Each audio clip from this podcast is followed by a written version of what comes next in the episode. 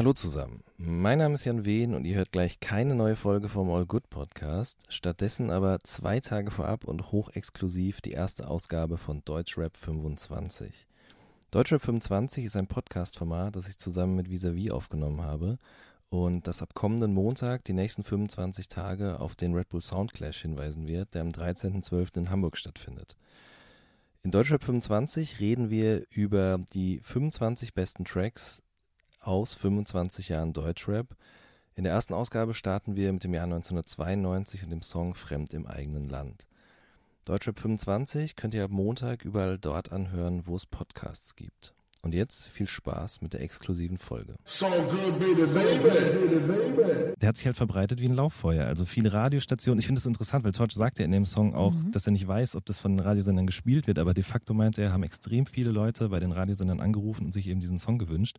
Und so das war mir eben, gar nicht bewusst. Also der lief ja. dann auch wirklich äh, im mhm. Radio und mhm. die, also es war jetzt nicht nur so ein kleines Mikrokosmos-Ding, sondern. Nee. Okay. Genau, und deswegen ist er, glaube ich, auch so äh, wichtig gewesen, weil er eben nicht nur innerhalb dieser Szene passiert ist, sondern auch darüber hinaus bei vielen Leuten ähm, ein Bewusstsein für diese Sachen, die da passiert sind, eben geschaffen hat. Deutschrap 25, der Podcast zum Red Bull Soundclash mit Visavi und Jan Wehn. 25 Jahre Rap in Deutschland in 25 Songs und 25 Folgen.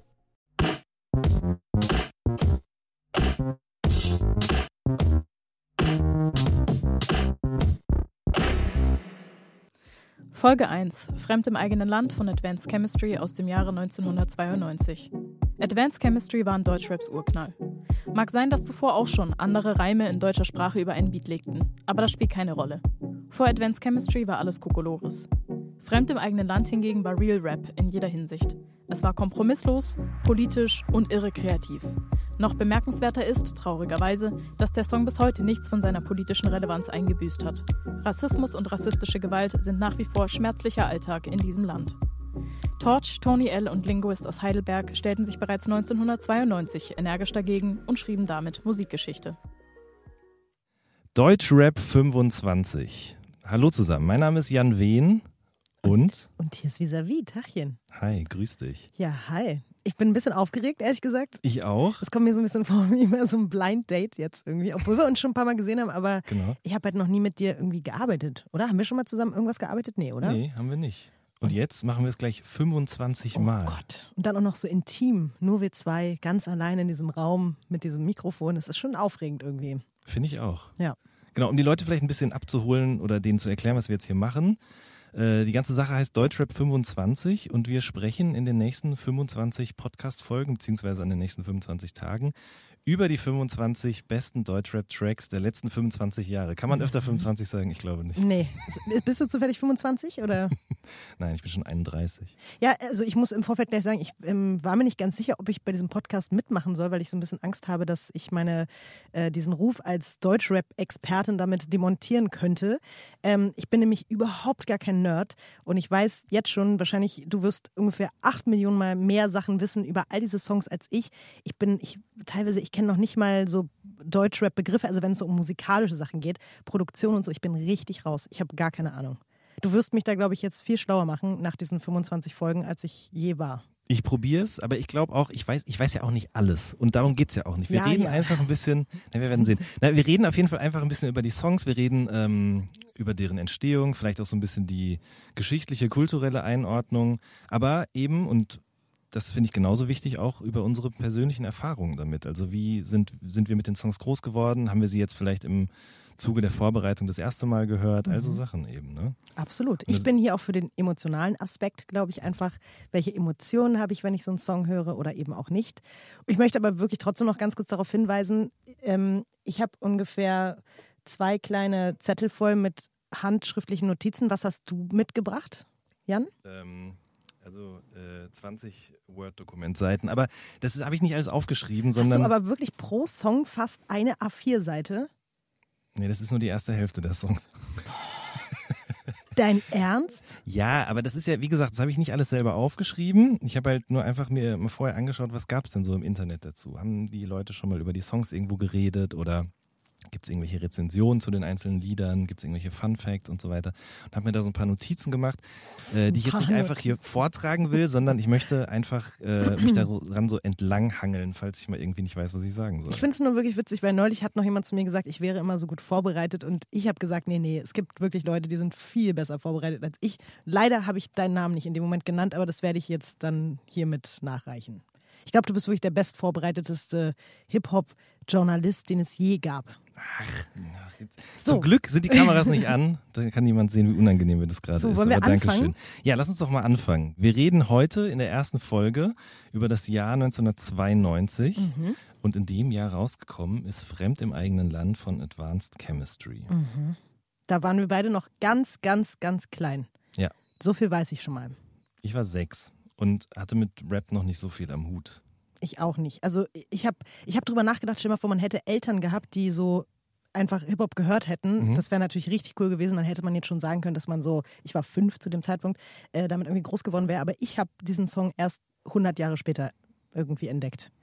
Ich habe ihn auch relativ spät erst entdeckt. Also es war schon so, als meine Eltern mitbekommen haben, dass ich gerne Rap höre, dann waren sie auch darauf erpicht, mir Musik nahezulegen, die Inhalt hat. Also das war ja eh noch lange vor Agro Berlin und so weiter, aber ich weiß, ich habe damals dann so Sachen so wie, ja, also Freundeskreis, Afrop, das waren so Beginner, das waren so die Sachen, wo ich so richtig drin war, aber meine Mutter hat mir dann zum Beispiel Fresh Family nahegelegt krass. und das war ja dann eben auch eher eine Gruppe aus Okay, aber woher kannte deine Mutter Fresh Family? Mm, Die hat damals, glaube ich, in diesem EMP-Katalog geblättert und da gab es ja dann so Hip-Hop-Abteilungen und dann hat man, waren auch immer so Kurzbeschreibungen zu den Alben und da hat sie das eben gesehen.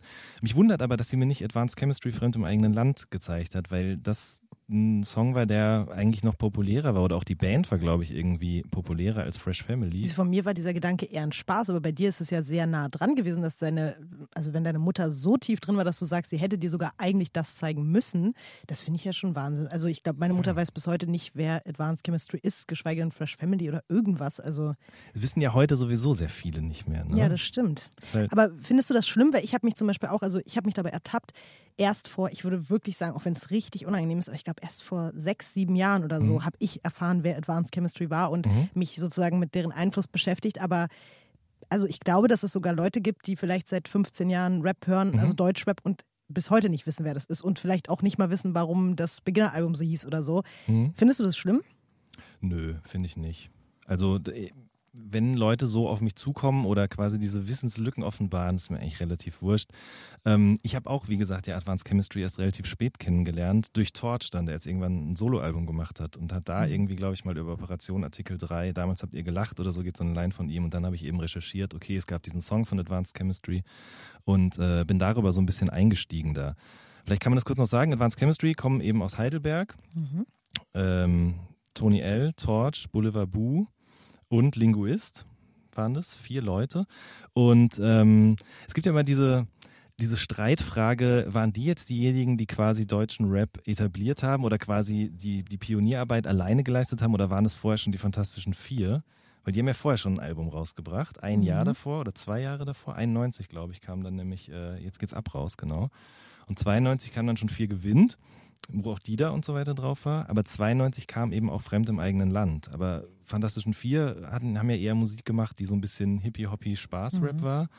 Und Advanced Chemistry eben ein Song äh, mit politischem Bewusstsein von vorne bis hinten, kann man eigentlich sagen. Ne? Und von daher somit vielleicht auch so ein bisschen mehr den Geist des Raps somit nach außen transportiert in Deutschland. Also Mhm. Vom Gefühl her. Aber da gab es ja auch, also okay, aber wohl, das ist ja auch noch eher wieder Hippie-Hoppy. Es gab doch diesen Song von Thomas Gottschalk noch, noch vor Das allem stimmt, anderen. Ne? ja. Also eigentlich war er ja der Godfather auf, auf Deutsch-Rap, aber Mhm. ähm, also so von meinem Gefühl her ist das, glaube ich, auch, also oder wenn ich versucht habe, mich damit äh, auseinanderzusetzen, wo hat es denn angefangen, dann ist das schon, finde ich, wirklich der Anfang von allem. Also Ja. Advanced Chemistry. Denke ich auch. Also klar, ich meine, ich mag auch Dida und ich habe auch viel Fantastische Vier früher gehört, aber für mich ist auch so die Idee von, von Hip-Hop fängt da erst so richtig an bei Advanced Chemistry, weil die eben diesen Song gemacht haben, der ja auch damals so geschichtlich relevant war und es heute leider eben Mhm. auch immer noch oder wieder ist. Also vielleicht kann man das kurz einordnen. Mhm. 92 war das. Äh, Helmut Kohl war an der Regierung und äh, ja, die neoliberale Politik von Helmut Kohl und seiner Regierung ähm, war irgendwie, das war alles sehr wischiwaschi und irgendwann hat eben äh, Wolfgang Schäuble damals gesagt, okay, ähm, wir brauchen ein anderes Wahlkampfthema und dann sollte eben quasi das Grundrecht auf Asyl aus dem Grundgesetz äh, quasi entfernt werden. Ach, krass, okay. Und daraufhin haben die Jungs diesen Song rausgebracht, weil, ich habe nämlich nachrecherchiert, aufgenommen oder nee, äh, geschrieben haben die den schon zwei Jahre vorher. Mhm. Und ähm, es war dann so, dass eben eine sehr aufgehitzte Stimmung herrschte, dadurch, dass eben quasi durch die Regierung legitimiert dieser Fremdenhass wieder salonfähig wurde, kann man ja eigentlich schon sagen, fanden dann eben auch diese Anschläge auf die Flüchtlings- und Asylunterkünfte in äh, Rostock-Lichtenhagen zum Beispiel statt. Mhm. Und als das passiert ist und die Jungs im Studio waren und live quasi gesehen haben, wie das passiert ist, haben sie gesagt, passt auf, wir bringen jetzt diesen Song raus. Haben, soweit ich weiß, eben, wie gesagt, während der Nachrichtensprecher das vorgelesen hat, das aufgenommen, diese Sounddatei, die man am Anfang hört, eben, den Nachrichtensprecher und äh, haben das vor den Song geklatscht und haben den dann eben rausgebracht. Und äh, der hat sich halt verbreitet wie ein Lauffeuer. Also viele Radiostationen. Ich finde das interessant, weil Torch sagt ja in dem Song auch, mhm. dass er nicht weiß, ob das von den Radiosendern gespielt wird, aber de facto meinte er, haben extrem viele Leute bei den Radiosendern angerufen und sich eben diesen Song gewünscht. Und so das war mir eben, gar nicht bewusst. Also der lief ja. dann auch wirklich äh, im mhm. Radio und mhm. die, also es war jetzt nicht nur so ein kleines Mikrokosmos-Ding, sondern. Nee. Okay. Genau, und deswegen ist er, glaube ich, auch so äh, wichtig gewesen, weil er eben nicht nur innerhalb dieser Szene passiert ist, sondern auch darüber hinaus bei vielen Leuten ähm, Bewusstsein für diese Sachen, die da passiert sind, eben geschaffen hat. Nun verstehe ich auch die Plakate, die man im Video sieht, weil ich das äh, so erschreckend fand.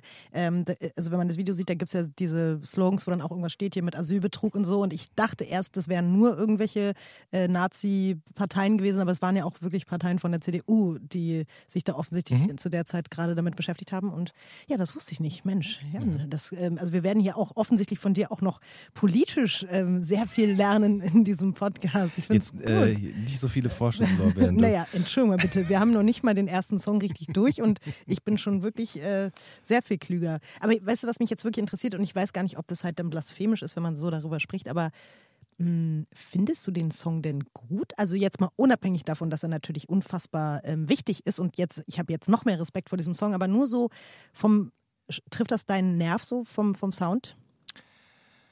Ähm, also vom Sound würde ich fast sagen, ja, aber nicht so auf eine Art und Weise, ich höre den Song und denke so, oh, der ist aber geil produziert, sondern eher aus einem Interesse heraus, wie damals produziert worden ist. Weil es ist ja schon, auch wenn da eben viel Bass und Groove und sowas drin ist, wirkt es doch viel starrer und steifer als Musik, die ich heutzutage höre, die mich anspricht. Mhm.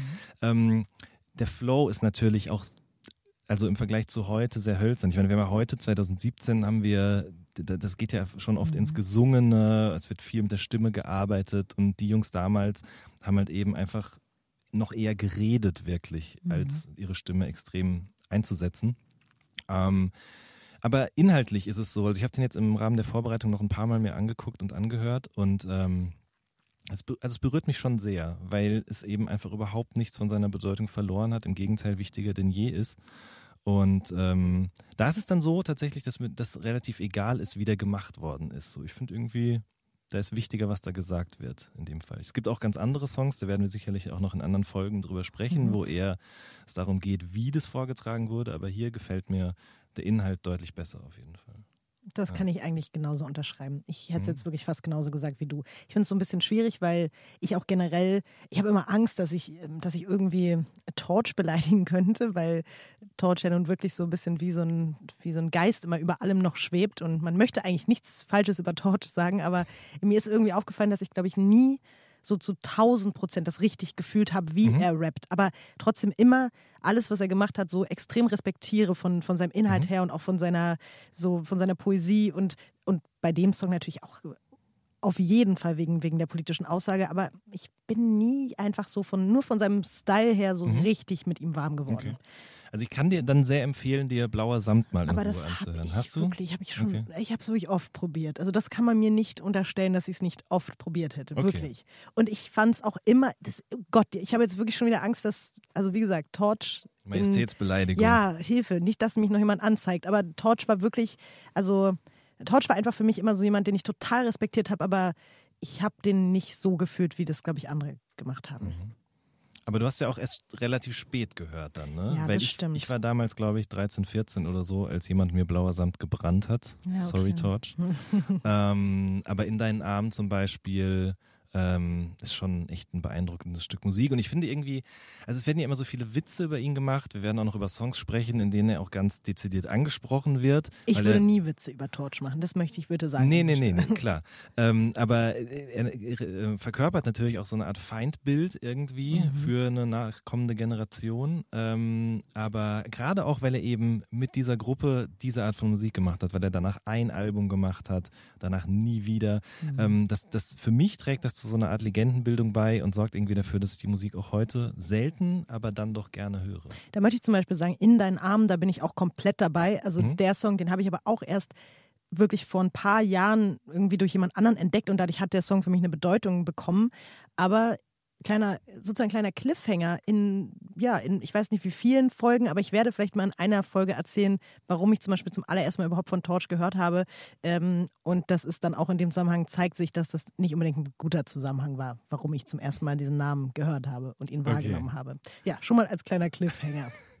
äh, ich habe geschrieben, ist auch ein guter Song. Oder ähm, auch der Song, wegen dem das Album Blauer Sand ja, so heißt. Krass. Genau, und da war es zum Beispiel so, das ist für mich jetzt ein schönes Beispiel dafür, wie Hip-Hop mir auch so ganz neue Welten gezeigt hat. Weil ich war damals, wie gesagt, ich weiß nicht mehr genau, wie alt ich gewesen bin, aber ich schätze so 14 muss ich gewesen sein. Und habe damals in der Juice ein Interview mit ihm gelesen, wo er dann erzählt hat, warum dieses Album so heißt, nämlich wegen diesem Film von David Lynch und ähm, erklärt dann eben auch, wie er in diesem einen Song die verschiedenen Perspektiven einnimmt aus einer Schlüsselszene aus diesem Film und ich habe mir dann damals eben diesen Film auf VHS-Kassette bestellt, habe ihn aber nur 30, 30 Minuten ausgehalten, weil ich danach äh, sehr eingeschüchtert und verschreckt war. Aber es war trotzdem so. Da ist jemand gekommen und hat ähm, mir über die Musik hinaus noch etwas gezeigt, was es noch gibt, nämlich äh, Kunst in Form von Filmen. Und mhm. auch wenn ich Jahre später erst mir diese Filme dann alle angesehen und versucht habe, sie zu verstehen, ähm, ist er der Grund zum Beispiel, warum ich quasi so früh schon mich für David Lynch eben interessiert Krass. habe. Ja das, ja, muss ich leider sagen, diesen Einfluss hatte Torch leider nicht auf mich. Und ich habe auch noch nicht mit 14 die Juice gelesen. Von daher, ich glaube, ich war da so ein bisschen dann auch Spätzünder-mäßiger unterwegs, was so, äh, was überhaupt Deutschrap mhm. betrifft. Aber dann, dann auch richtig. Aber mhm. das kommt ja dann alles erst später. Das kommt später noch. Ich wollte noch was sagen zu oh. äh, dem Einsatz des Samples auf diesem Song. Oh, jetzt kommt's. Jetzt bin ich sehr jetzt gespannt. Kommt. Weil jetzt werde ich wahrscheinlich nichts mehr verstehen. Nein, so kompliziert ist es gar nicht. Also es ist so, ähm, am Anfang hört man ja, wie gesagt, den Nachrichtensprecher dessen Namen ich eigentlich wissen müsste, den ich aber leider gerade nicht parat habe. Schäm dich. Das den kennt man auf jeden Fall. Ich glaube, der ist jetzt, oder ist es Jan Hofer gewesen sogar? Ich, weiß, ich bin mir nicht ganz sicher. Vielleicht ist es auch mm. Falschinformationen gerade. Ich glaube, es ist ein anderer, auch mit Brille und braunen Haaren. Egal.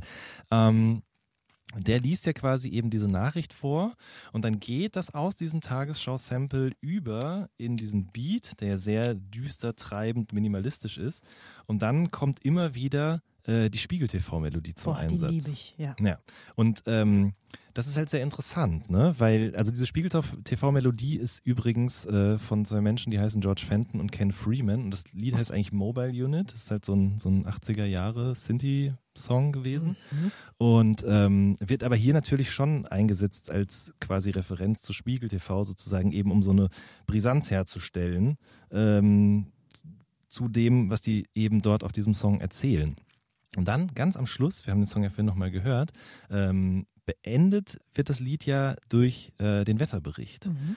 Und ähm, dadurch wird quasi so ein bisschen die, ähm, wie soll man das denn ausdrücken? Also, das ist halt einfach so, das ist eine Nachricht von vielen zwischen Begrüßung und Wetterbericht um 20 Uhr bis 20.15 Uhr bei der Tagesschau und danach geht man wieder in seine Wohnzimmergemütlichkeit und ähm, setzt sich eigentlich gar nicht mehr damit auseinander. Also man fühlt für die 15 mhm. Minuten vielleicht irgendwie Mitleid oder auch eine Wut, aber dann ähm, ist es auch schnell wieder vergessen. Und ich finde, mit ein bisschen Abstand, also früher hätte ich das nicht verstanden, aber jetzt, wo ich es mir noch ein paar Mal angeguckt habe, finde ich das schon ziemlich raffiniert.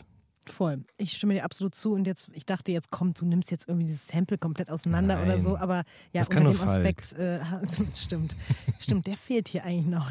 genau, den bräuchten wir als musikalische ja, äh, Informationsquelle. Nee, hast du komplett recht. Finde ich auch sehr, sehr gut gemacht. Äh, hat auf jeden Fall einen, einen Rahmen ähm, und trotzdem muss ich einfach sagen, ich bin auch, ich kriege da jedes Mal, ich weiß nicht warum, ich mag Spiegel TV einfach gern und das mhm. alleine deswegen mag ich dann auch, ich mag diese Stände, wenn dieses Sample da kommt. Mhm. Ich mag es einfach. Aber also wie gesagt, auch wenn er vielleicht jetzt aus heutiger Perspektive handwerklich nicht äh, der professionellste oder beste oder äh, graziöseste ist, ähm, allein durch den Inhalt, der transportiert wird, ein sehr, sehr wichtiger Song. Absolut.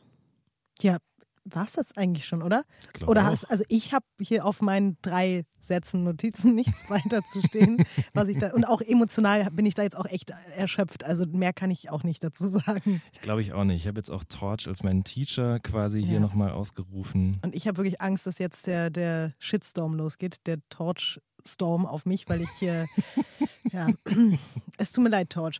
Also ich habe ihn ja auch schon mal interviewt, muss ich sagen. Er war einmal bei mir in einer Radiosendung, das war für mich auch sehr aufregend. Also das möchte ich abschließend noch sagen. Ja. Ich, wie gesagt, diesen Legendenstatus und fast diesen gottähnlichen Status, den hat er ja auch trotzdem in meinem Kopf und äh, deswegen war das für mich unfassbar aufregend. Und ich hatte am, vorher Angst, dass er extrem kompliziert ist und dass er so, es gibt ja so Menschen, kennst du ja auch in Interviews, wo du einfach weißt, boah, die haben auch einfach keinen Bock da drauf und reagieren immer so, ja, nein, auch wenn du gar keine Ja-Nein-Frage gestellt hast. Mhm, und klar. der war aber echt anders. Und es war wirklich, war, war schön. Der hat mich auch respektiert, das fand ich toll, obwohl er wahrscheinlich auch von mir nichts wusste, wer, Mhm. Ja. wer bin ich, was mache ich so, welchen, äh, welches Standing habe ich in dieser Szene oder so, war dem alles völlig egal, aber der war einfach nett und es war ein schönes Interview. Also das war, war eine gute Erfahrung. Ich habe äh, auch, mir fällt jetzt gerade noch ein Torch-Erlebnis ein. Also getroffen, interviewt habe ich ihn noch nie, aber ich habe ihn letztes Jahr bei der ähm, Beginner-Tour gesehen. Die haben ihn ja mitgenommen, ähm, ihn und Tony L. Und war, da war ich in Mannheim. Das war ein extrem großes Konzert. Ich habe leider der- genau die Kapazität der Halle vergessen, aber ähm, ich fand das, ja, ich finde das eine tolle Geste. Also erstmal, dass die Beginner dieses Album nach dieser Band genannt haben, weil das für sie quasi die Gründerväter waren und auch sie dazu gebracht hat, diese Musik zu machen. Ähm, und dann eben als quasi äh, Add-on dazu, dass sie eben die Jungs auch mit auf Tour genommen haben und denen quasi die Möglichkeit gegeben haben, vor so einem riesen Publikum zu spielen. Und also wie gesagt, es gibt genug Leute auch aus meinem Freundeskreis, die sich darüber lustig machen, dass ich Torch oder auch die Beginner gut finde. Ist mir scheißegal, weil wie die da vorne auf der Bühne standen, eben jetzt Torch und Tony L. und so sauber gerappt haben, das kann nicht jeder. So, also allein dafür bekommen die schon meinen Respekt. Ich habe es ja nicht gesehen, wie die da so auf der Bühne gerappt haben, deswegen kann ich es jetzt nicht beurteilen, aber ich glaube dir jetzt mal, dass das so, so gut war. Ja. Okay. Dann hören wir schnell jetzt auf, bevor ich wirklich noch irgendwas Schlimmes sage über Torch oder so. Ich habe da echt Angst vor. ähm, ja, und dann sehen wir uns einfach morgen wieder beim zweiten Podcast von den Richtig. 25, oder? Genau. Auch schön, da freue ich mich schon drauf. Ich mich auch. Dann geht es weiter mit einer Zeit, bei der ich auch immer noch nicht so ganz am Start war, leider. Kriegen wir. Okay, cool. Tschüss. Ciao.